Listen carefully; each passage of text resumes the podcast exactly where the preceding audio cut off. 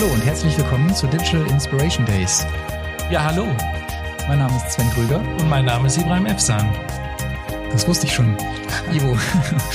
ähm, über einen privaten Kontakt von dir haben wir Redwood kennengelernt, die sich mit Automatisierung beschäftigen. Und dann fanden wir das Thema so spannend, dass wir gedacht haben, wir könnten auch mal über Automatisierung sprechen. Was, was ist das für dich? Ja, also ich kenne Automatisierung natürlich aus äh, meiner privaten Nutzung, beispielsweise wenn ich halt Angebote schreibe, dann nutze ich eine, eine Software, wo ich halt meine Produkte, die Beschreibungen dann automatisiert da schon installiert habe, um mein Angebot schneller zu schreiben zu können. Oder man kennt das natürlich auch, auch auf Social Media, man kann die Postings vorausplanen. So hat man halt Automatisierungstools. Ähm, ja, und das Ganze bedeutet für mich automatisieren. Das heißt also digitale Services und Tools zu nutzen, um meine Arbeitsprozesse zu erleichtern. Was bedeutet das für dich? Ja, sowas ähnliches. Also ich nutze auch solche Tools. Ich kenne es auch aus dem Konzern, dass man das eben auf einer größeren Ebene auch macht, dass man das eben nicht nur für sich selber, sondern für Hunderte oder vielleicht sogar Tausende von Kollegen automatisiert. Also wenn wir jetzt im Social Media Bereich bleiben, dann gibt es natürlich Tools, mit denen man Social Selling automatisieren kann. Ja. Konzerne haben natürlich eine ganze Menge Automatisierungstools, weil die so viele Prozesse haben. Aber auch kleine Unternehmen, also Handwerker zum Beispiel, automatisieren auch schon relativ viel. Viele automatisieren zum Beispiel die äh, Kundenannahme. Ne? Wenn äh, jetzt äh, alle unterwegs sind und jemand ruft an oder schreibt eine E-Mail, dann gibt es schon immer mehr äh, Handwerker, die auch Websites haben, wo schon kleine Chatbots sind oder dass man eben äh, in ein bestimmtes Telefonsystem geleitet wird, wo man eben äh, einen Kontakt hinterlässt und dann ein Rückruf erfolgt zu einem bestimmten Thema und so weiter. Also ich glaube, am Ende des Tages läuft alles immer darauf hinaus, dass jemand auf die Idee kommt, hey, das kann man doch abkürzen und dann wird irgend so etwas in dieser Art installiert. Ja, ich glaube, da sollten wir wirklich auch Experten mal zu Wort kommen lassen. Deswegen haben wir uns ja auch entschieden, diese Interviewreihe zu führen. Ähm, ich finde es extrem wichtig, halt herauszuarbeiten, halt wie arbeiten Unternehmen damit. Und zwar besonders halt, wenn ich Dienstleister bin in diesem Sektor. Was biete ich eigentlich meinen Kunden an? Und welche Probleme gibt es? Worüber haben wir noch gesprochen? Ja, was so die Unterschiede sind, worauf es ankommt, ähm, welche Zielgruppen sich dafür besonders interessieren. Also eine ganze Menge. Eine ganze Zeug, Menge, ne? genau. Ich würde sagen, lass uns doch einfach mal reinhören, bevor wir noch lange rumquatschen. Wunderbar, sollten wir machen. So, hallo. Wir haben äh, Devin Garibian Saki von Redwood bei uns heute zu Gast und freuen uns sehr darüber. Und wir steigen einfach mal ein damit, wer du eigentlich bist. Äh, Dwayne, guten Morgen. Sag doch einfach mal was über dich. Hi, guten Morgen Sven, guten Morgen Ibo. Das ist eigentlich eine schwierige Frage, weil ich ich habe jetzt kann ich natürlich unwahrscheinlich viel erzählen darüber, wer ich bin, äh, wer ich beruflich bin, wer ich menschlich bin und so und ich ich versuche das so ein bisschen auf den Punkt zu bringen oder äh, woher ich komme. Also der Name äh, klingt schon mal ein bisschen komisch, ja, er klingt jetzt nicht wie so ein standarddeutscher Name. Das kommt daher, dass ich armenischer Abstammung bin. Ich lebe aber schon fast mein ganzes Leben in Deutschland. Bin hier als kleiner Stöpsel nach Deutschland gekommen und lebe halt, äh, bin halt seit der ersten Klasse an hier aufgewachsen, hab, bin zur Schule, habe hier studiert und so weiter. Ich glaube, ich möchte einen Schwenk dazu erzählen, weil ich glaube, so die Erfahrungen, die als kleiner ausländischer Stöpsel ich in Deutschland gemacht habe, die haben mich auch ein bisschen geprägt und ähm, das gehört zu dem, wer ich so bin. Was halt da vielleicht erwähnenswert ist, dass ich in, de in dem Kontext, wo ich aufgewachsen bin, ich war das einzige oder eins von zwei ausländischen Kindern in einem kleinen Dorf am Rande der Eifel. Und das war nicht ganz einfach so in den 80er Jahren, weil da war, da war Deutschland noch nicht ganz so multikulti. Und ähm, ich musste mich da schon durch das ein oder andere durchkämpfen. Aber das hat mich auch, glaube ich, stark gemacht. Ich habe halt gelernt, wenn man, wenn man, äh, wenn man etwas will, dann muss man halt dafür kämpfen. Oder wenn man, wenn man vielleicht gesagt bekommt, hey, das sieht nicht so aus, als könntest du das schaffen, dann muss man vielleicht den anderen beweisen, dass man es doch kann. Ja? Und ich glaube, dass diese, diese ähm, Denkweise prägt mich immer noch bis heute. Wenn ich jetzt, wenn ich jetzt daran denke, wie ich heute agiere, wenn jetzt jemand mich wirklich aufstacheln will, dann muss er mir nur sagen, hey, wenn ich glaube nicht, dass das geht, und dann gebe ich 130 Prozent, um den zu beweisen, dass es halt doch geht, ja. Und ich glaube, das ist das, was Devin ausmacht. Und gefühlt bin ich ein Weltbürger. Also ich habe gesagt, ich bin armenischer Abstammung, ich bin im Iran geboren. Äh, hab ich, das habe ich vergessen zu sagen. Ähm, und ich lebe aber die ganze Zeit meines Lebens in Deutschland. Und ich versuche halt mich nicht als Armenier oder als Deutscher oder als Iraner oder was weiß ich zu sehen, sondern einfach als, als Weltbürger. Das ist wunderbar. Ich meine, sowas ähnliches habe ich ja auch. Ich bin zwar in Deutschland geboren, im schönen Warendorf, äh, äh, nicht so exotisch wie bei dir, Aber ja, das stimmt. Wir mussten uns halt auch ein bisschen beweisen. Ne? Es war auch nicht einfach, halt einfach einen Job zu bekommen. Äh, ich kann mich einmal dran erinnern, da war es halt so, dass halt äh, bei einer Bewerbungsgespräch äh, ich reinkam und zehn Deutsche saßen da. Ich bin direkt auch rausgegangen. Ich dachte mir, das gewinnst du auf keinen Fall. Aber ich kann das verstehen, so dieses, äh, diesen Kampfmodus dann in, in sich zu haben, zu sagen, man schafft das, man, man kann eigentlich alles erreichen. So ist es ja auch. Also ich spannend, dass ihr das jetzt so ansprecht, weil ich sitze jetzt hier so als so totaler Kartoffeldeutscher neben euch und so Sven Krüger, so mega deutscher Name, gibt's auch hunderttausend Mal. Ähm, ja, aber finde ich ganz spannend. Ich musste gerade an so einen Spruch denken, den ich auf Instagram letztens gelesen habe. Da äh, schrieb irgendwie jemand, wenn dir einer sagt, äh, du schaffst es nicht, dann mach's gleich zweimal und film dich dabei. Ähm, das ist so, so, so ein bisschen der Spirit hier. Aber sag mal, äh, du bist jetzt hier, Devin, bei uns, weil wir wir haben hier so eine Staffel über Automatisierung und ihr macht Automatisierung bei Redwood. Erzähl mal ganz kurz, äh, was, was ist das eigentlich für eine Firma? Redwood. Jetzt muss ich wieder ausholen, aber ich, ich hoffe, das wird nicht, nicht äh, zu detailliert. Aber Redwood ist in erster Linie erstmal eine holländische Firma. Der Name lässt es vielleicht nicht vermuten. Ähm, und es ist eine, äh, ich würde sagen, von der Kultur her einzigartig. Ich habe sowas noch nicht anderswo gesehen. Redwood ist eine Firma, die sehr ähm, sehr stark auf Vertrauen, sehr stark auf Zusammenhalt basiert und wo jeder Einzelne wichtig ist und eine sehr starke Rolle spielt. Na, klar, bei vielen kleineren Unternehmen hört man das, ja. Aber dieses relativ kleine Unternehmen Redwood arbeitet mit den größten Konzernen der Welt, um eben für sie, für diese Unternehmen Geschäftsprozesse zu automatisieren. Und ich glaube, das ist das, was mich auch gereizt hat, das, was mich jetzt auch hier äh, immer wieder neu motiviert, dass ich in einem sehr schönen, familiären, innovativen Umfeld arbeiten kann und gleichzeitig aber auch mit den größten Unternehmen dieser Welt interagieren kann, um hier wirklich für die was zu bewegen. Und ich glaube, das ist, was Redwood so ein bisschen ausmacht und was auch die Leute bei Redwood motiviert und zusammenschweißt, weil wir halt doch, äh, obwohl wir diese, diese kleine Welt haben, die große Welt auch ein bisschen bewegen können, ja, wenn ich das so, so sagen kann. Ja, und äh, erzähl mal ganz kurz, äh, was, was, was bewegt ihr so? Also was, was macht ihr inhaltlich? Ihr habt eine coole Kultur, aber ihr macht natürlich auch ein Business. Das Business äh, Automation, ja, du, du, hast gesagt, Automation ist echt ein super weites Feld. Immer, und die Frage ist, wie definiert man Automation? Und das, was wir letztendlich machen, ist, die Kerngeschäftsprozesse von Unternehmen, die in irgendwelchen großen Systemen und Anwendungen abgebildet sind, die so zu automatisieren, dass die Menschen möglichst wenig eingreifen müssen. Vielleicht nenne ich ein Beispiel und das ist relativ spezifisch pro Branche. Wenn du dir jetzt mal ein Unternehmen anguckst, was ein Energieversorger ist. Ja. Das Kerngeschäft eines Energieversorgers ist es, die Zählerstände von den Kunden abzulesen und denen Rechnungen zu schicken. Ja, das ist, das ist auch der Kern dessen, was die in ihren IT-Systemen abgebildet haben. Natürlich mit Kundenbetreuung und dem ganzen Kladderadatsch äh, und dem Support drumherum. Das Kerngeschäft ist aber ne, messen und Rechnungen schicken. Und dazu gehören halt viele Aktivitäten, die Leute tun müssten, um das in diesen Systemen auszuführen. Und das automatisieren wir mithilfe unserer Software. Können wir da vielleicht mal als Beispiel äh, noch bisschen mehr äh, erfahren, weil das ist ja auch dieses Smart Meter und so weiter, das spielt ja bestimmt auch eine zentrale Rolle. Vielleicht im Beispiel dieses, äh, diese, dieser Idee mit dem Strom, dass wir das mal komplett mal durchspielen. Wo, äh, wo spielt ihr eine zentrale Rolle und was für Techniken sind da drumherum, dass wir halt da ein bisschen tiefer einsteigen können? Wenn wir das Beispiel aufgreifen, äh, muss man tatsächlich sagen, dass die Unternehmen oder die, die, diese Anwendungen, die Systeme, die existieren, das, werden ja, das wird immer mehr und immer komplexer. Ja, und einfach auch dadurch, dass die Innovation immer weiter voranschreitet, dass man in dem Kunden immer besseren Service liefern will, es wird alles immer komplexer. Und die größte Herausforderung, die ich jetzt für die Unternehmen sehe, mit denen wir arbeiten, ist immer die, die Komplexität im Griff zu behalten und diese, die, diese Durchgängigkeit des Service für den Kunden wirklich zu gewährleisten. Und was meine ich damit?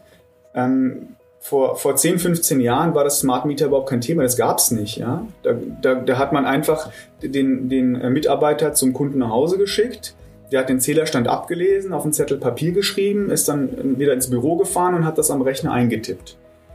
So, heute hat man beim Kunden ein Gerät installiert, was das über Funk oder über übers Internet ähm, irgendwie an eine zentrale Stelle schickt, wo man das sammelt und dann werden diese Daten weiterverwendet. Das heißt, ich muss dieses neue Stück Technologie, was ich jetzt beim Kunden implementiert habe, muss ich in diesen Gesamtprozess einbinden. Und das sind diese Weiterentwicklungen, diese zusätzlichen neuen Herausforderungen, die, die wir halt helfen, unseren, mit unseren Kunden zu adressieren. Und eben diesen Gesamtprozess, was auch immer dieser Gesamtprozess ist, in diesem Fall eben das Ablesen der Zählerstände bis hin zu das äh, Generieren und Rausschicken der Rechnungen wirklich durchgängig steuern. Okay, also ihr schaut im Grunde dann so einen Prozess Ende zu Ende an, kann man sagen, ja? Also und, und wie, wie definiert ihr das oder definiert das der Kunde?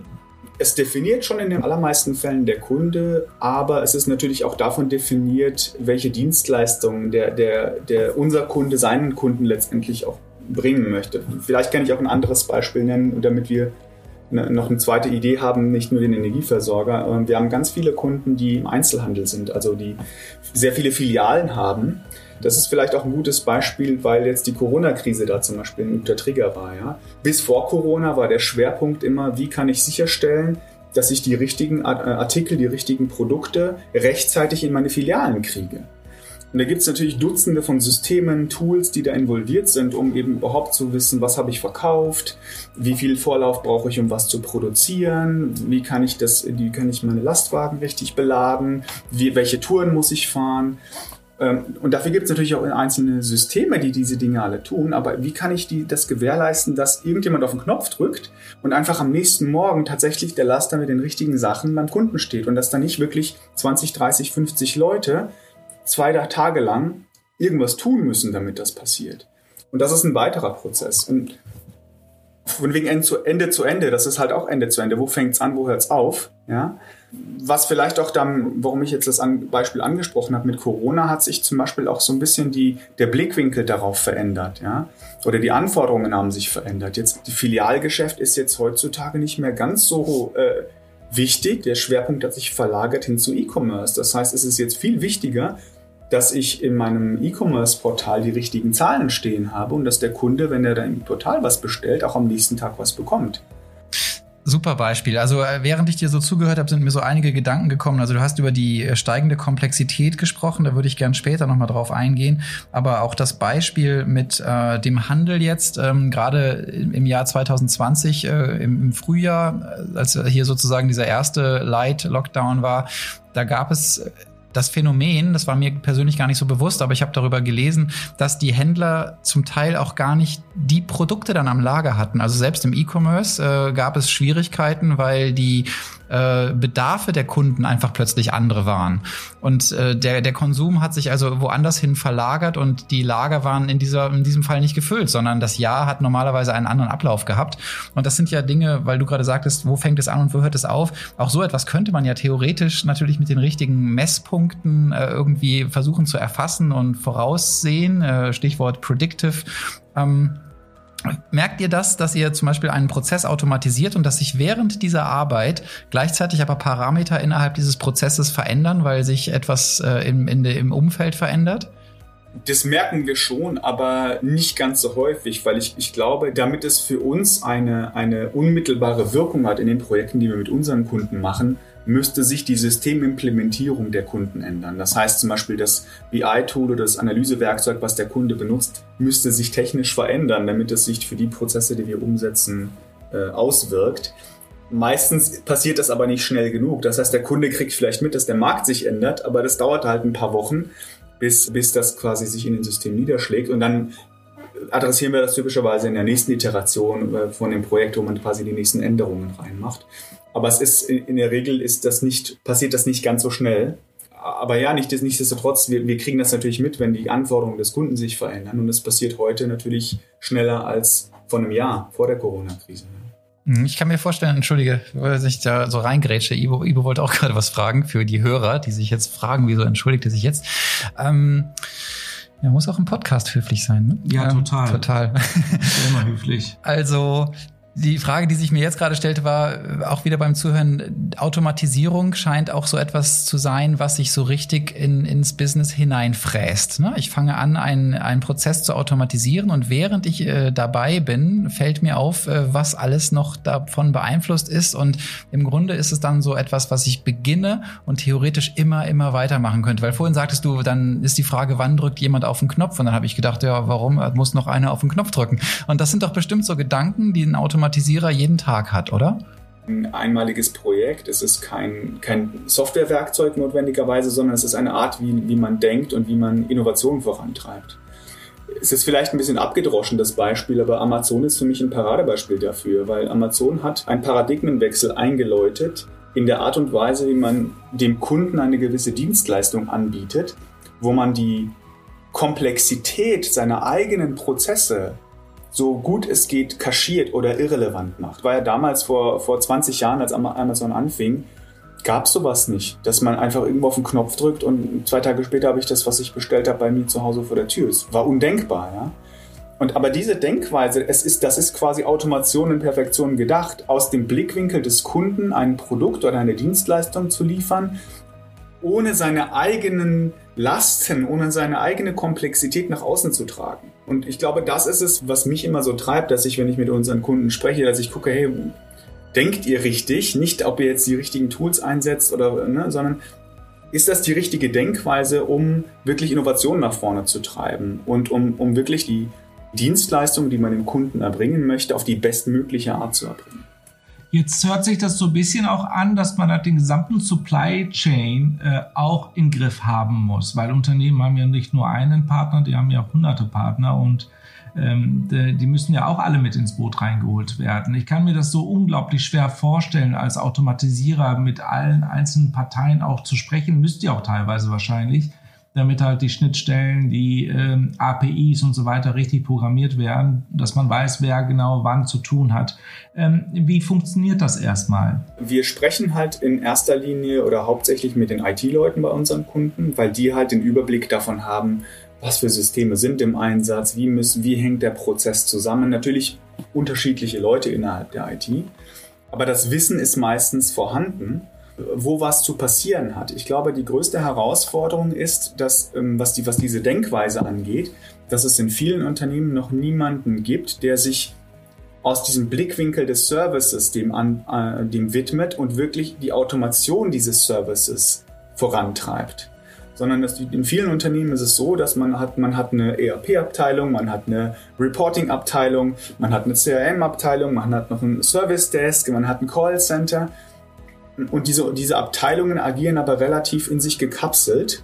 Und es wird jetzt immer daran gedacht, die, zum Beispiel diesen durchgängigen Service zu gewährleisten. Und das ist es, was, was wir so ein bisschen mit unterstützen und treiben, diese Denkweise, aber auch die Leute, die richtigen Leute in der Unternehmen zusammenzubringen und die richtigen Fragen zu stellen, damit eben die Prozesse entsprechend umgesetzt werden. Heißt das aber auch gleichzeitig, wenn man halt automatisiert, ähm, dass halt die Firmen unbedingt digitalisieren müssen? Also das ist ja so, so, so wie so ein Schlaghammer. Du musst digitalisieren, um zu automatisieren. Wie definierst du digitalisieren in dem Kontext? Ja, digitalisieren heißt ja menschenfrei die, die Prozesse durchzujagen. Ne? Menschenfrei ist, glaube ich, ähm, klingt jetzt so ein bisschen negativ. Ähm, ich, ich, glaube, das Ziel ist es schon, die, die, die Notwendigkeit wegzunehmen, dass Menschen auf Knöpfe drücken müssen, wenn ich es mal ganz banal formulieren darf. Ja, das ist halt ganz oft noch der Fall, dass ohne dass das jemand wollte, auch der Mensch selber will das vielleicht gar nicht, dass er irgendwann, irgendwann irgendwie stupide auf den Knopf drücken muss, damit der Prozess weiterläuft. Ja? Und ich glaube, das ist der Zweck von Automation, dass man die, diese äh, wieder, sich wiederholenden stupiden Tätigkeiten von der Maschine machen lässt und die Menschen eher dafür verwendet, die, die Prozesse selbst zu hinterfragen, die Qualität der Prozesse zu hinterfragen und auch die notwendigen Verbesserungen voranzutreiben. Ja?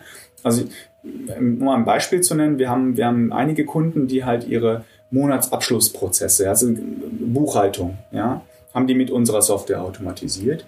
Und das sind ganz viele Leute, die hochqualifiziert sind. Die haben Uni-Abschlüsse gemacht, die haben jahrelange Berufserfahrung und die müssen jeden Monat am Monatsende ganz blöd Excel-Tabellen durch die Landschaft schieben, ja, nur damit am Schluss eben die Bilanz steht. Ja. Das macht denen nicht wirklich Spaß. In dem Fall ist es auch für die Menschen eine Unterstützung oder eine Hilfe, wenn man sie von diesen langweiligen oder äh, auch ungewollten Tätigkeiten befreit, weil dann haben die nämlich tatsächlich Zeit gewonnen, um sich die Zahlen, die Ergebnisse, die Bilanz anzugucken und zu sagen, hey Moment, da und da sollten wir vielleicht noch was optimieren. Weil dafür haben sie eigentlich studiert und dafür sind sie eigentlich in, die, äh, in, in, in das Finanz, ins Finanzwesen oder ins Controlling gegangen, um wirklich Analysen zu fahren Aber oftmals kommen die Realität in den Unternehmen ist aber oft so, dass die Leute gar nicht dazu kommen, diese innovativeren Tätigkeiten zu tun. Und das ist, glaube ich, das, wo man auch, ähm, wo wir auch selber und auch mit, mit unseren Kunden zusammen tatsächlich auch Energie aufwenden, um den Leuten zu zeigen, hey, Automation ist keine Bedrohung für euch. Jetzt habe ich eine dreiteilige Frage zu all dem. Erstens mal ganz, ganz kurz nur, weil ich beobachte, dass Ibo und ich die ganze Zeit Automatisierung sagen und du sagst Automation. Ist das so ein, äh, hast du dich einfach an, an den äh, englischen Terminus quasi gewöhnt oder unterscheidest du das? Ist eine gute Frage, habe ich gar nicht drüber nachgedacht. Wahrscheinlich ist es einfach der englische Begriff, den ich immer wieder, äh, den ich immer wieder aufgreife, ja. Ja, mich, ich interessiere mich immer für Fachtermini, deswegen war ich jetzt gerade neugierig, ob wir das vielleicht die ganze Zeit so ein bisschen dummdeutsch sagen oder so. Aber habe ich verstanden, ist einfach nur Deutsch-Englisch. Okay, das zweite war, äh, du hast darüber gesprochen, dass eure Ansprechpartner in der IT sind und dass es aber ein, ein großes Feld weiterer Bereiche gibt, die auch immer hinzugezogen werden.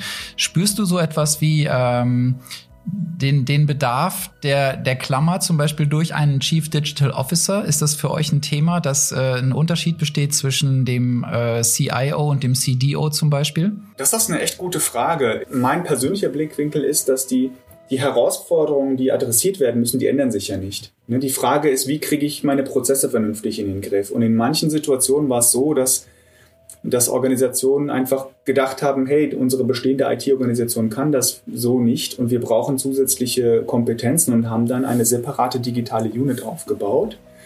Und in anderen Situationen hat man das tatsächlich nach wie vor dem CIO anvertraut. Ich glaube, Langfristig macht es aus meiner Sicht keinen Sinn, da was Separates aufzubauen, weil eigentlich alles, was digital und, und äh, Technik ist, muss eigentlich aus einer Hand kommen. Und eigentlich möchte man den Wechsel der Denkweise, den ich jetzt auch angesprochen hatte, eigentlich möchte man das erreichen. Aber das ist halt ein bisschen mühselig. Das geht nicht von heute auf morgen und man braucht halt diesen kulturellen Wechsel. Und Teilweise funktioniert das eben durch den zusätzlichen CDO, teilweise funktioniert das aber auch durch die, durch die bestehende Organisation. Da muss man immer gucken, was funktioniert besser in dem jeweiligen Unternehmen mit der jeweiligen Kultur. Also da gibt es gefühlt kein Pauschalrezept, aber ich glaube schon, dass das Endresultat irgendwann sein wird, dass die eine IT-Organisation das tatsächlich liefern sollte. Mhm, okay, also der, das, die, Digital-Funktion, so in Anführungsstrichen, könnte also so eine Art Vehikel sein, um den Kulturwandel in diese Richtung Serviceorientierung, digitale Prozesse, Digitalisierung zum Kunden hin zu beschleunigen. Okay, dann bin ich äh, beim dritten Teil der Frage. Ähm, und zwar sagtest du, da sind hochqualifizierte Menschen, die haben einen Studienabschluss und äh, trotzdem sitzen die am Ende des Monats da und schieben Excel durch die Gegend. Und im Grunde ist das doch ein Ausdruck des finanziellen und wirtschaftlichen Systems, in dem wir uns gerade befinden, wo eben tatsächlich Menschen nach Systemen ticken, nach Bilanzen und nach Zahlen ticken und wo wir uns äh, die ganze Zeit in ein Korsett zwängen, das so unserer, unserer menschlichen Natur von Kreativität und Freiheit und so weiter überhaupt gar nicht entspricht. Ähm, hast du das Gefühl, dass das, was Ihr macht zum Beispiel durch Automatisierung, dass eben diese repetitiven, äh, relativ äh, einfachen Tätigkeiten, die aber eben innerhalb dieses Systems eine große Bedeutung haben, dass die eben schon dafür mehr Freiraum sorgen und vielleicht, und jetzt mache ich mal ein bisschen weit auf, ne, dass die vielleicht sogar äh, die, die Tür öffnen für eine andere Art von Arbeit in Zukunft? Absolut. Also das ist auch etwas, was mich sehr motiviert, weil ich, ich, ich glaube schon und ich habe es auch schon gesehen, dass bei Kunden solche Ergebnisse erzielt wurden, dass die Leute wirklich befreit wurden, also dass eine signifikante Anteil der Arbeitszeit äh, nicht mehr auf diese stupiden Sachen verwendet wurde und die Leute wirklich auch so eine gewisse Erleichterung verspürt haben. Ja, habe ich oft genug gesehen. Und äh, es ist dann schon so, dass die Leute, teilweise war das in den Projekten so, dass die Leute erstmal ähm, so ein bisschen erschrocken sind, ja. Die haben dann gemerkt, oh, 30, 40 Prozent meiner Zeit ist jetzt frei, was mache ich jetzt damit, ja? Und, äh, aber dann haben sie es das ist auch was, was man verdauen muss, ja, ein bisschen. Und, aber sie haben es dann angenommen und dann haben erst gemerkt, Mensch, ich kann jetzt die Projekte machen, die jetzt über drei Jahre, vier Jahre liegen geblieben sind. Ich habe jetzt Zeit dafür. Hey, das ist ja cool, ja. Und ich glaube, ich glaube, dass, das ist was, was mich so ein bisschen auch anfeuert, diese Dinge zu tun. Ich glaube, ähm, wie bei allem, was so einen gewissen Wandel äh, hervorrufen kann, man guckt sich das ein bisschen an, ist nicht ganz sicher, ob es eine gute Idee ist, aber vielleicht hat man das Gefühl, hey, es könnte eigentlich gut sein. Und hinterher, wenn man es dann geschafft hat, guckt man zurück und denkt, ja cool, war doch cool, ja. Und so, so ähnlich nehme ich das auch oft bei unseren, bei unseren Projekten. Man, natürlich hat man vorher, bevor man so ein Projekt startet, eine gewisse Zielvorstellung, eine gewisse, äh, einen gewissen äh, Business Case ROI, den man sich errechnet und so weiter. Ja? Aber dann auf den, später die Leute zu sehen, die dann wirklich die, ähm, das Projekt durchgezogen haben und dann auch zu sehen, wie die sich selber auch glücklich gemacht haben damit und sich selber Freiräume geschaffen haben, das ist natürlich klasse. Ja? Das motiviert mich diese 30 bis 40 Prozent, äh, wenn ich das jetzt mal so einfach exemplarisch im Raum stehen lasse, die würden mir als Kunden ja schon einen Glanz in die Augen treiben. Und äh, da es ja in diesem System, das ich ansprach, auch immer um Effizienz und um Optimierung geht, ist denn eure oder deine Beobachtung, dass die Kunden das äh, zu Rationalisierungspotenzialen nutzen, im Sinne von, wir haben dann einfach weniger Leute und sparen dadurch Geld? Oder ist es so, dass eben wirklich die, die guten Leute dann einfach mehr Zeit haben, um sich endlich den Dingen zu widmen, für die sie eigentlich qualifiziert sind? Das ist eine sehr gute Frage. Ich glaube, dieser, dieser Blickwinkel hat sich auch massiv verändert in den letzten Jahren. Ja? Also wenn ich jetzt zehn Jahre zurückdenke, vor zehn Jahren oder vor, vor acht Jahren, war das sehr stark tatsächlich aus diesem Rationalisierungsblickwinkel auch getrieben. Schon, schon länger gab es ja die, diese Entwicklung, Shared Service Center aufzubauen, Prozesse outzusourcen und so weiter. Das geht ja alles in die gleiche Richtung. Ja. Insbesondere jetzt auch durch die Corona-Krise. Ich glaube, das hat, das hat uns einen Gefallen getan, hat auch den Leuten einen Gefallen getan. Das hat den Blickwinkel verändert. Es geht nicht mehr darum, die Leute raus, rauszujagen, sondern es geht darum, die Prozesse wirklich in den Griff zu kriegen. Und ich, ich, ich möchte einfach euch ein Beispiel nennen, was ich jetzt halt auch gesehen habe. Vor Corona ging es darum, ja, hier kann ich da noch mal 5%, kann ich 5% aus meinem E-Commerce-Prozess irgendwie noch rausziehen, indem ich das nach, zum Beispiel nach Indien gebe oder nach Osteuropa. Jetzt hat man in Corona festgestellt, der Prozess funktioniert gar nicht. Ich kann, der Kunde kann zwar vielleicht seinen Warenkorb füllen auf den Knopf drücken, aber er kriegt seine Ware nicht, weil die Leute nicht ins Büro kommen können. Was bringt mir das, wenn ich 5% effektiver bin, wenn der Kunde seine Ware gar nicht bekommt?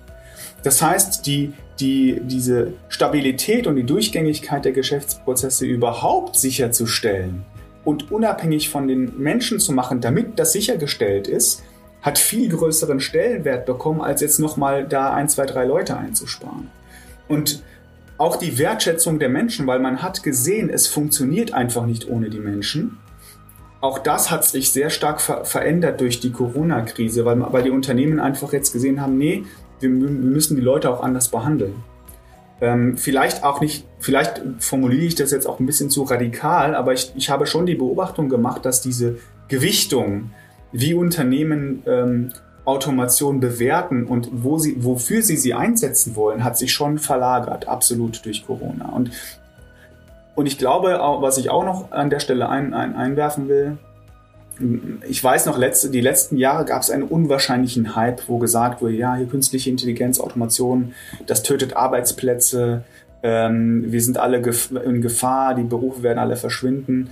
Ähm, auch das ist massiv runtergegangen. Also von, von den Themen hört man heute nichts mehr. Einfach, ich glaube auch, weil, weil die Corona-Krise gezeigt hat, dass das noch absolut unbegründet ist. Die Leute wird man immer brauchen, man wird sie für das Denken brauchen, man wird sie auch für, für ein Maß der Tätigkeiten, auch der stupiden Tätigkeiten, wird man immer noch Leute brauchen. Es, und es ist nicht so, dass jetzt nur durch Technologie auf einmal alle, alle Arbeitsplätze verschwinden werden. Und ich, das finde ich ganz gut, weil das so ein bisschen diese, diese Radikalität aus dieser Diskussion rausnimmt oder die, wie soll ich sagen, die, das ein bisschen auch entspannt. Weil darum ging es nur.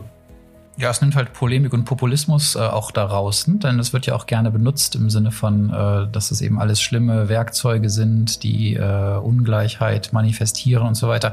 Einiges davon ist ja auch wahr, aber es ist natürlich nicht in dieser äh, Massivität, wie es herausgetragen wird in der Geschichte haben ja im Grunde fast alle Technologiewechsel auch dazu geführt, dass am Ende mehr Arbeit da war als vorher. Ne? Also ich habe jetzt gerade äh, selber in so einer Recherche gesehen, als zum Beispiel der, der mechanische Webstuhl patentiert wurde, den gab es schon seit dem 15. Jahrhundert, was mir nicht bewusst war. Aber äh, der, da konnte dann plötzlich ein einziger so viel machen wie 16 vor ihm. Aber es hat ja nicht dazu geführt, dass es dann weniger von diesen Menschen gab. Ja, so Bedarf, Bedarf ja. wurde höher, ne? Der Bedarf wurde höher oder auch Rechenmaschinen haben nicht dazu geführt, dass weltweit das Controlling irgendwie abgebaut wurde. Ganz im Gegenteil. Ich glaube, wir haben äh, den Höchststand äh, aller Controller weltweit ever. Aber ähm, ähm, weil du vorhin sagtest, vielleicht denkst du zu radikal. Ich habe oft das Gefühl, unser Podcast heißt ja Digital Inspiration Days und äh, Inspiration ist ein wichtiges Thema. Und ich habe oft das Gefühl, wir sind überhaupt bei weitem nicht radikal genug in dem, was wir so sagen. Denn die, die Gedanken, die sind ja da, um andere auf wieder neue Gedanken zu bringen. Das ist ja der Sinn der Inspiration. Deswegen ähm, kleine Ermutigung an, an dich, aber auch an uns selbst hier nochmal ruhig äh, ein bisschen radikaler manchmal zu denken. Das heißt ja nicht, dass man das dann sofort so machen muss, aber da entwickelt sich ja vielleicht etwas daraus. Kann ich vielleicht dazu ein äh, paar technische Fragen stellen, weil ich finde halt, wir, wir reden jetzt noch zu wenig über Technik, weil wir haben ja intelligente Verträge, Smart Contracts, die halt immer wieder halt diskutiert werden. Ist das jetzt richtig?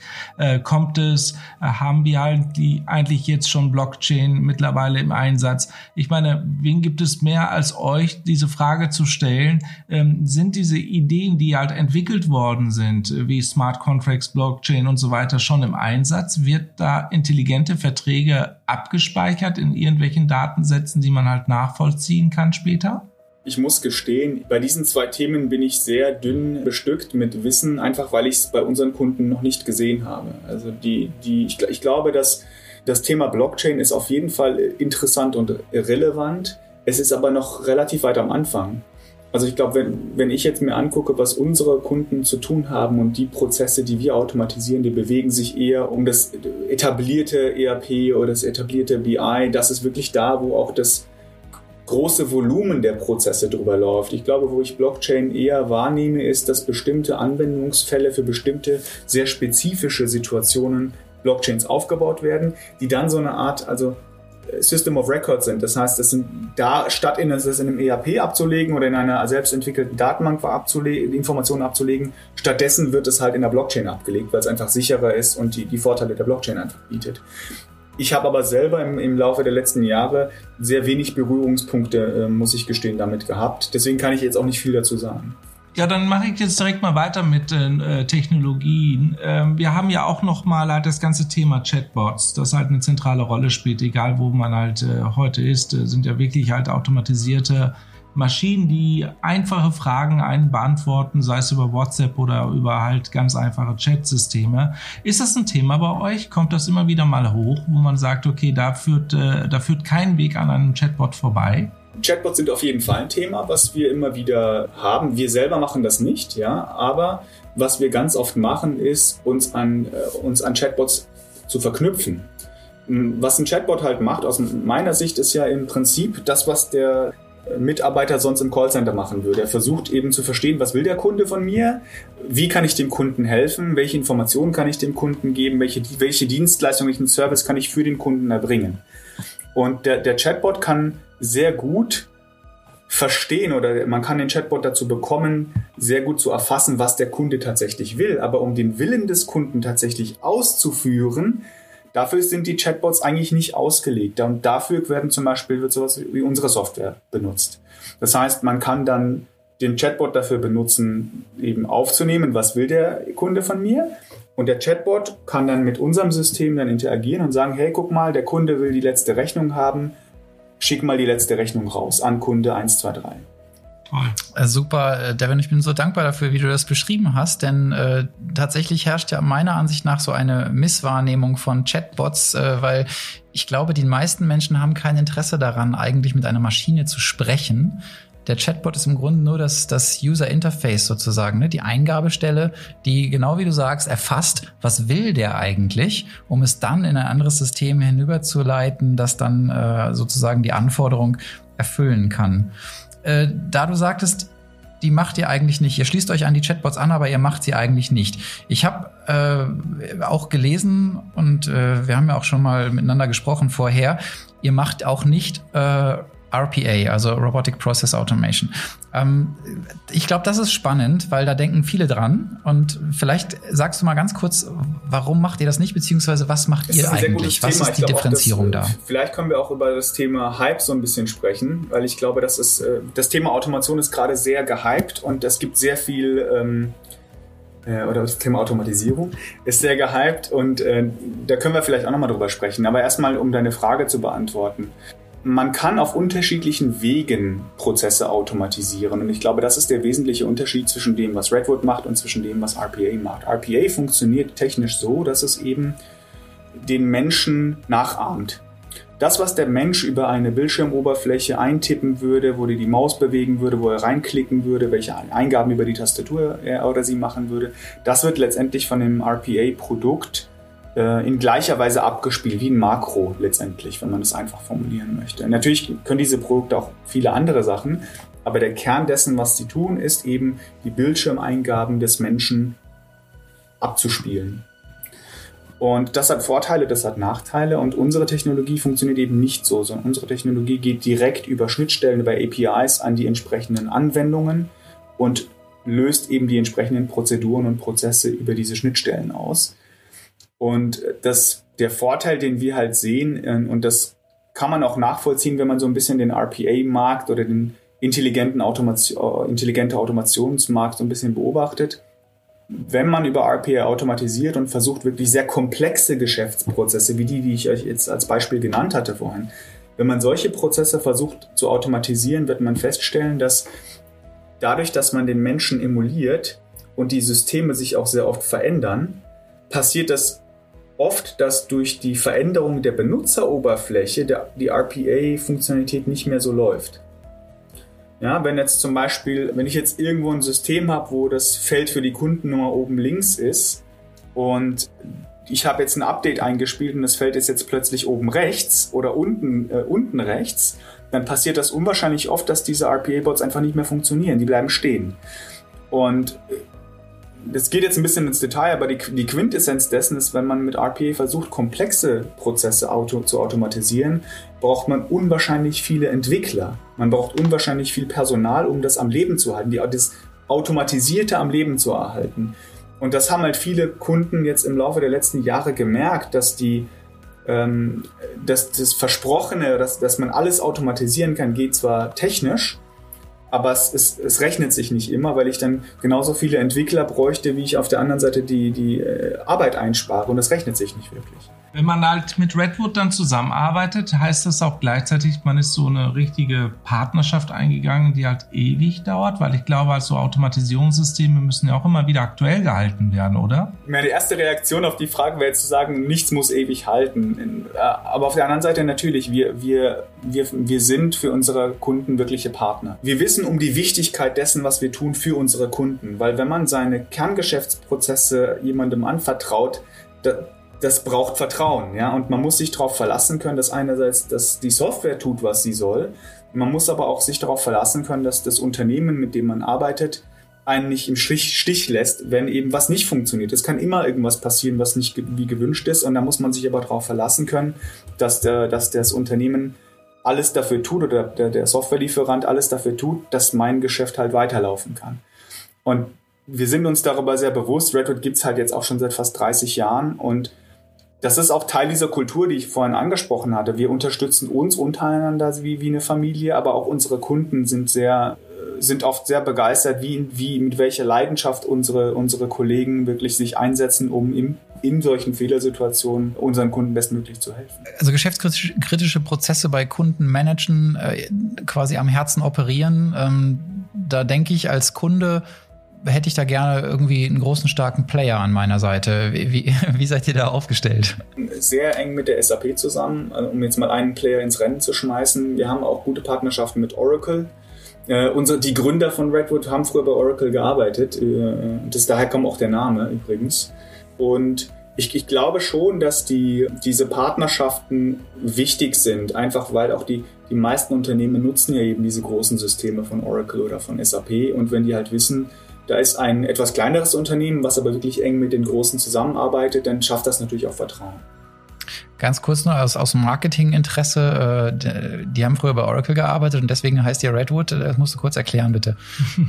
Das ähm, Headquarter von, von Oracle ist in Redwood Shores, in einem Ort in Kalifornien. Und äh, daher kam, kamen die Gründer von Redwood auf die Idee, halt eben zu sagen, ja, wir, wir nennen unsere Firma jetzt Redwood das ist manchmal ganz lustig, weil halt es, es schafft auch teilweise Verwirrung, weil die Leute dann denken, Redwood klingt wie eine amerikanische Firma. Nee, es ist eine holländische Firma, äh, hat aber den entsprechenden Namen. Ein kleines Lokalkolorit hier im Podcast. Es gibt in Berlin eine Bar, die so heißt. Und die zeichnet sich dadurch aus, dass der Tresen tatsächlich aus einer Scheibe eines solchen Baumes besteht. Das ist irgendwie so eine vier Meter lange ja, Scheibe aus diesem, aus diesem gigantischen Baum, wahrscheinlich äh, teurer als, als der ganze restliche Laden, dieses Teil. ähm, okay, das nur am Rande. Äh, jetzt habe ich über, diesem, über die blöde Bar äh, eigentlich auch vergessen, was ich fragen wollte. Ähm, naja, äh, was mich auch noch interessiert, ist halt, wenn halt die Kunden dann halt äh, zu euch kommen, aber das, äh, das macht ihr ja sowieso nicht. Aber was hältst du davon? Diese ganzen Sachen, die halt jetzt im Bereich der Service-Automation äh, äh, immer weiter nach vorne getrieben wird, wie Produktkonfiguratoren bis zum geht nicht mehr und so weiter und so weiter. Ähm, habt ihr dort auch einen Einfluss drauf, dass ihr dann sagt, hört mal zu, bevor ihr einen Produktkonfigurator baut, wir müssen halt die Automatisierungsebenen auch verstehen und integrieren, dass es auch alles funktioniert funktioniert? Wenn Kunden unsere Software im Einsatz haben, dann haben die meistens auch äh, ein, ein, kleines Team, was unsere Software halt betreut und wo die Leute auch in die Projekte mit reingehen, also die internen Projekte, die die Unternehmen dann machen. Und die bringen halt diese Denkweise, die wir sonst bringen würden. Die fragen dann halt, okay, ihr baut jetzt einen Produktkonfigurator. Wie kommt dann, wenn der Kunde auf den Knopf drückt, um die Konfiguration abzuschicken oder zu speichern, wie kommen die Informationen dann ins nächste System? Ja? Die fangen dann an, diese Fragen zu stellen um eben äh, diese, diese Automationsphilosophie so ein bisschen immer mit in, die, in alle Projekte reinzubringen. Und ich glaube, das ist auch das, wie man es machen sollte. Man braucht einfach Leute, die so denken und so agieren, um eben auch die neuen Sachen, die man aufsetzt, auf die richtige Art und Weise aufzusetzen und auch nicht ähm, Reibungsverluste zu haben, weil letztendlich kriegt man alles hin, aber man muss vielleicht viel mehr entwickeln, man muss viel mehr Aufwand reinstecken, bis es so funktioniert, wie, wie man es haben möchte. Man könnte es sich aber leichter machen, wenn man die, die, die Lösung, die man hat, vernünftig einsetzt. Ja. Das ist, was wir auch unseren Kunden immer versuchen mitzugeben. Ja. Sucht euch zwei, drei Leute aus, die die richtige Denkweise haben. Wir bilden die aus, damit die quasi als Automationsadvokaten im Unternehmen agieren können. Ähm, und das funktioniert, ähm, das funktioniert auch sehr gut, wenn die Unternehmen das auch entsprechend für sich machen. Wenn man mit euch zusammenarbeitet, man ist ein größeres Unternehmen, manchmal hat man ja so Angst, äh, Firmen reinzulassen, wobei es bei euch ja vollkommen Sinn macht, euch reinzulassen. Aber ein gutes Beispiel, ich weiß das von McKinsey, ist, wenn man die einmal mal anfragt und man macht ein Projekt, da kommen 30 McKinseys in die Firma rein, und plötzlich ist man dann halt voller McKinsey-Kollegen. Ähm, das ist bei euch nicht so, ja? Wie funktioniert das bei euch? Also wie könnte man sich so einen Prozess vorstellen? Also ein großes Unternehmen sagt Redwood, das ist es, das wollen wir haben, wir wollen mit euch zusammenarbeiten. Ne, lass uns doch mal ein bisschen so reindenken, halt wie so ein, so ein Tagesablauf und die nächsten Wochen ablaufen, wenn man mit euch zusammenarbeitet. Mit dem Kunden angucken, wo habt ihr denn was, was ihr automatisieren wollt? Und dann, wenn wir dann ins Projekt gehen, geht es dann natürlich in die Details dieser Fragestellung. Ne? Was sind die Herausforderungen? Was wollt ihr damit erzielen? Mit welchen Personen muss man sprechen und die den Prozess tatsächlich verstehen? Weil ich glaube, ähm, ich drifte jetzt ein bisschen ab, aber ich glaube, das, das ist hilfreich. Ganz oft hat man auch ein, eine, ein, einen Wissensbruch innerhalb der Unternehmen. Das heißt, es gibt einen, einen Businessbereich, der seinen Prozess voll verstanden hat. Und dann gibt es äh, in der IT Leute, die die einzelnen Systeme verstanden haben, aber die Verknüpfung ist nicht ganz immer transparent. Und ganz oft, was wir halt in den Projekten machen, ist, wir, wir bringen die richtigen Leute auf Kundenseite eben zusammen, um den Prozess nochmal gemeinsam auseinanderzunehmen, um mit dieser Automationsdenke, die wir halt mitbringen, diese Durchgängigkeit dann zu modellieren, zu hinterfragen äh, oder auch manchmal auch äh, die, die Leute ein bisschen zu challengen. Ja? Manchmal, äh, jetzt trifft ich wieder ab, aber es ist vielleicht ein gutes Beispiel. Ähm, wir haben Prozesse implementiert für Shared Service Center Organisationen. Da war ein Kunde, der hatte 19 verschiedene Shared Service Centers auf der Welt. Und jeder, jedes Shared Service Center hat diesen einen Prozess auf seine eigene Art und Weise gemacht. Ja, ist natürlich nicht zielführend. Und als wir das automatisieren wollten, hätten wir 19 Varianten des gleichen Prozesses äh, äh, umsetzen können. Macht aber keinen Sinn. Was haben wir gemacht? Wir haben die Leute zusammengeholt, die haben sich ausgetauscht, haben festgestellt, oh nee, eigentlich können wir das alles gleich machen.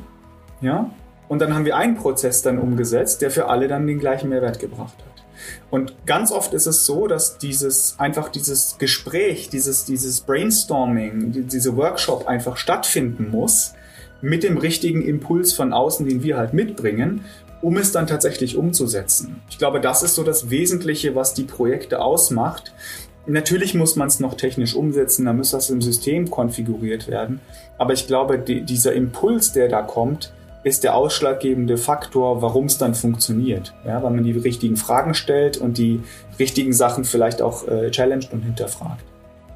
Es erfordert, wenn ich mir das anhöre, wahrscheinlich schon auch Zentralisierung. Ne? Also man, man denkt dann von einer zentralen Stelle vielleicht mehr aus, hat vielleicht ein zentrales Repository, wo alles herkommt, also eine, eine Quelle, in Klammern Cloud. Also ich, ich steuere so ein kleines bisschen darauf hin, dass sich dieses Geschäft ja über die Zeit sehr verändert hat.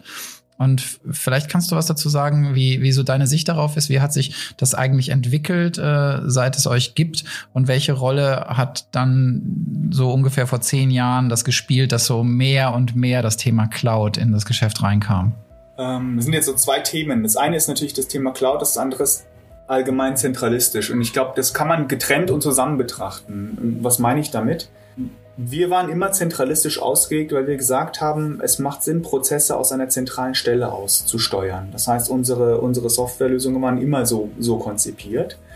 Ähm, das heißt aber jetzt nicht, dass man nicht unterschiedliche Prozesse für unterschiedliche Unternehmensbereiche damit machen kann. Ja, das, muss, das eine muss das andere natürlich nicht ausschließen. Ähm, was wir aber vor zehn Jahren festgestellt haben, und da waren wir, glaube ich, sehr früh dran, das ist das der, dass die Unternehmen eigentlich unwahrscheinlich viel Zeit damit verwenden, einfach Systeme am Laufen zu halten. Und damit meine ich jetzt nicht tatsächlich automatisierte Prozesse, sondern äh, Server, Datenbanken, Storage, ja, da geht unwahrscheinlich viel Zeit drauf, wenn man das Ganze am Leben halten will. Und Stand heute wird, nickt jeder, so wie ihr jetzt auch nickt, ja. Wenn ich jetzt heute mit einem CIO spreche, sagt er, ja klar, äh, da geht unwahrscheinlich viel Zeit für drauf, will ich nicht. Vor zehn Jahren war das noch sehr, sehr neu, diese Denke. Und wir haben uns damals, und wir, ich damals nicht, aber unser, unser äh, Geschäftsinhaber, unser CEO hat damals gedacht, wisst ihr was, wir machen jetzt Automation aus der Cloud und hat dann eben unsere Software, die wir, die wir hatten, so weiterentwickeln lassen, dass wir sie als Cloud-Plattform damals schon, also als Software as a Service, anbieten konnten. Und das war damals gefühlt fünf Jahre zu früh, ja, weil einfach die, die meisten Unternehmen gedanklich noch gar nicht sich damit so beschäftigt hatten, was ist überhaupt Cloud, was ist Software as a Service, warum ist das eine gute Idee, ja, und heute guckt man so ein bisschen zurück und schmunzelt, weil man denkt, ja, ja, heute ist das gang und gäbe, dass man über diese Dinge positiv eher denkt. Und heute ist es auch so, dass die Unternehmen, wenn wir sagen, hey, wir können eure Prozesse automatisieren und wir können das auch als Software as a Service für euch machen, dann freuen die sich super, weil die gleich einerseits natürlich den Vorteil der Automatisierung an sich sehen, aber auf der anderen Seite natürlich auch sehen, dass jetzt diese typischen betrieblichen Aufwände, die keiner haben möchte, um irgendwelche Systeme am Laufen zu halten, dass die sich damit auch nicht auseinandersetzen, auseinandersetzen müssen. Ja? Bei der Cloud-Lösung äh, taucht da bei euch das Thema oder bei den Kunden wahrscheinlich viel eher dass das Thema Sicherheit noch auf in dem Sinne, dass die jetzt nachfragen, äh, wo kommt das genau her, wo liegt die Software, äh, in, unter welcher Gesetzgebung äh, wird die nachher dann juristisch gesehen und so weiter. Also ist das ein Punkt, äh, Hybrid Cloud, Public Private und so weiter? Absolut. Also es ist immer, es ist gerade in Deutschland, also die, ich glaube, die deutschen, die meisten deutschen Unternehmen sind da noch sehr ähm, empfindlich, nach wie vor empfindlich für das Thema oder empfindlich ist vielleicht zu viel gesagt, aber sie sind sehr äh, aufmerksam nach wie vor bei dem Thema Security. Die, die Bedenken haben ab, abgenommen. Ja, und ein, das hat auch viel damit zu tun, dass jetzt zum Beispiel viele Unternehmen Office 365 einsetzen. Ja, das heißt, wenn ich jetzt meinen gesamten E-Mail-Verkehr sowieso über eine Microsoft Cloud mache, dann kann ich auch meine Prozessautomatisierung über eine Cloud-Lösung machen, weil dann, dann ist so ein bisschen die Hemmschwelle überwunden. Nichtsdestotrotz äh, hast du schon völlig recht, die, die Fragen kommen und ähm, ich glaube, es ist auch wichtig, einfach transparent zu sein, ja, wo, wo, was passiert mit den Daten und wo liegen die und in unserem Fall bieten wir das natürlich auch an, dass die Daten halt in deutschen Rechenzentren dann, äh, in, in deutschen Rechenzentren dann bleiben. Und das hilft natürlich auch, dass wir das, wir das anbieten können.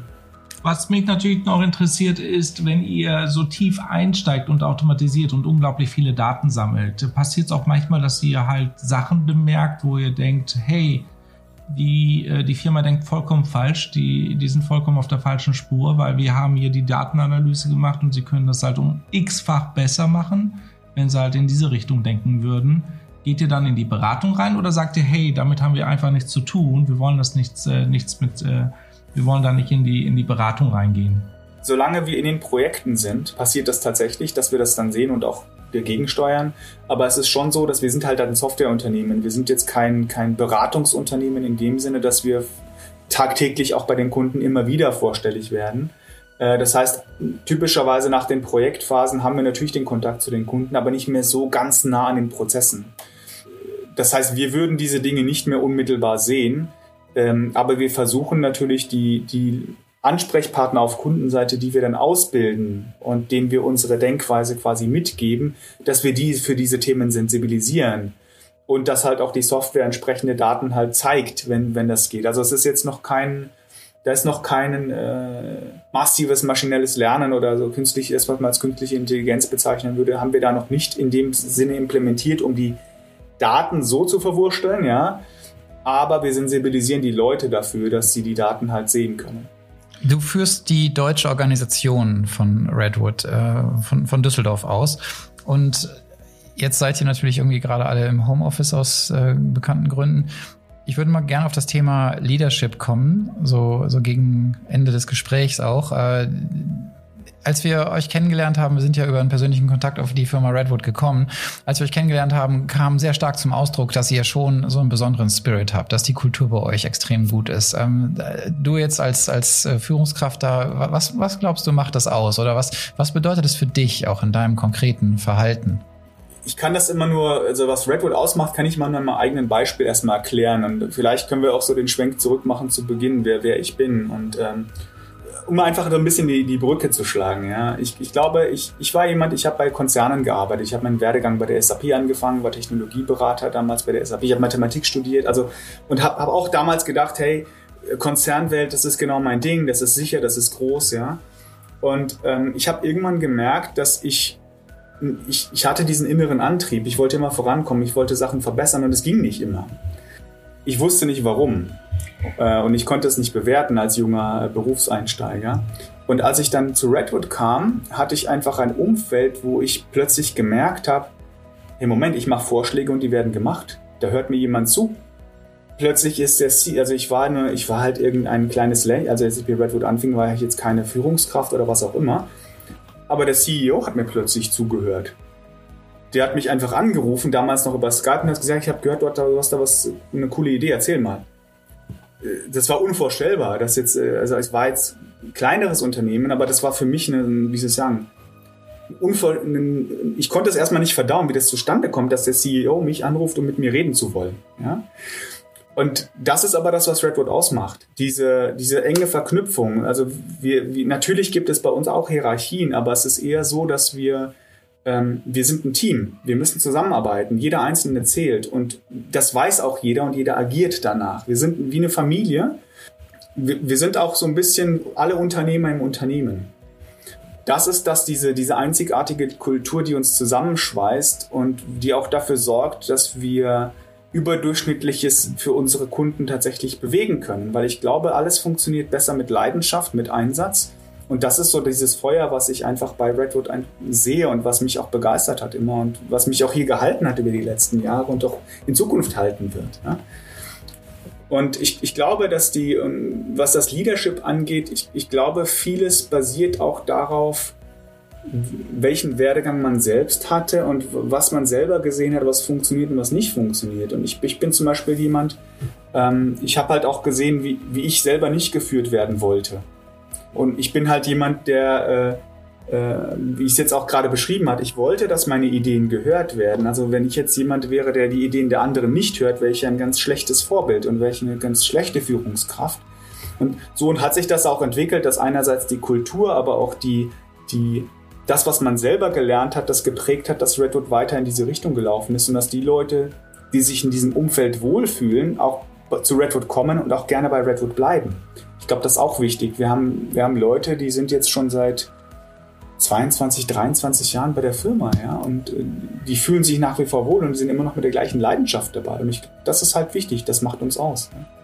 Hm. Ich glaube, das ist der Punkt. Also ich könnte viele große Firmen sagen, wo Leute seit 20 Jahren dabei sind, äh, wo man sich manchmal nicht sicher ist, äh, ob das Geiseln sind oder so.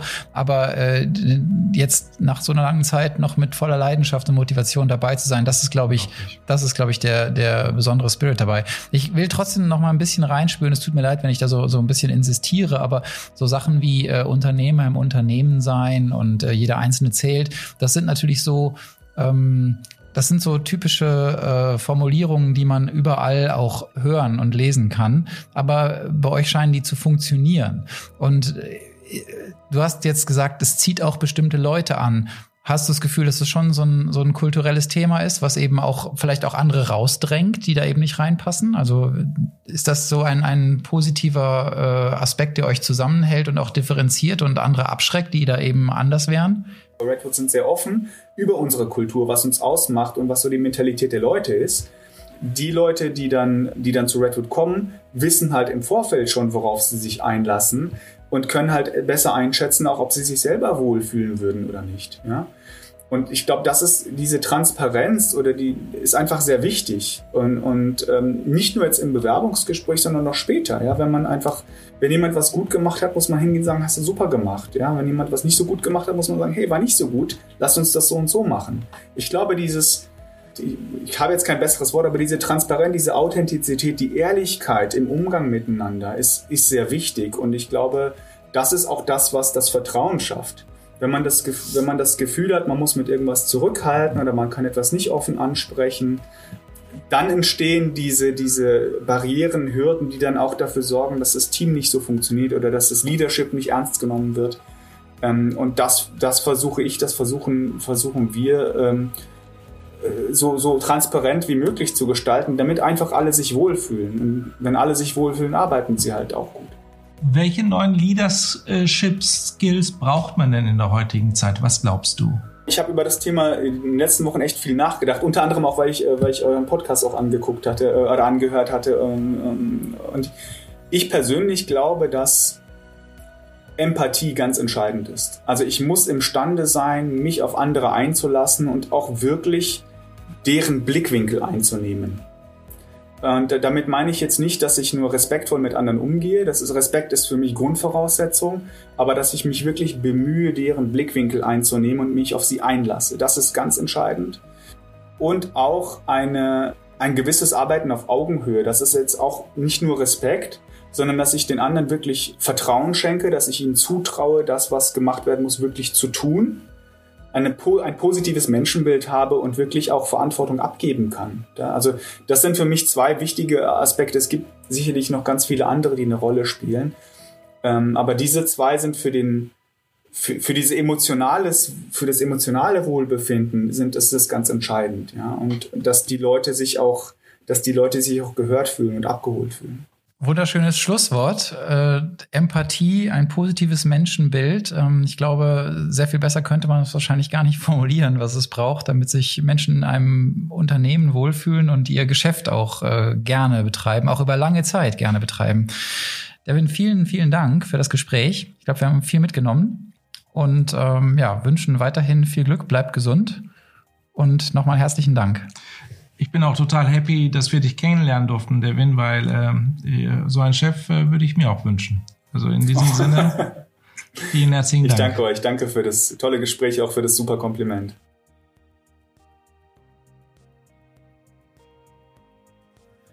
Ja, das war ja mal jetzt mal spannend mit Win. Ich meine, der scheint ja wirklich sehr kompetent zu sein, ein sehr netter Mensch und, und, und ich glaube, er hat sein Team auch im Griff.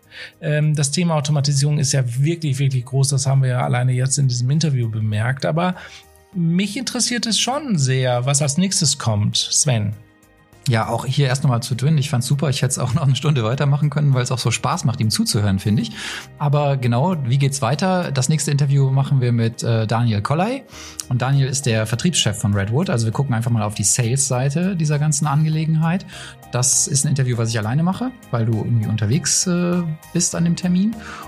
Und ja, ich freue mich, dass alle bis hierhin zugehört haben. Hoffe natürlich, dass alle bei Daniel auch wieder einschalten und sage schon mal herzlichen Dank und äh, gerne könnt ihr uns Likes da lassen, unseren Kanal abonnieren und natürlich beim nächsten Mal wieder einschalten. Danke und tschüss. Vielen herzlichen Dank.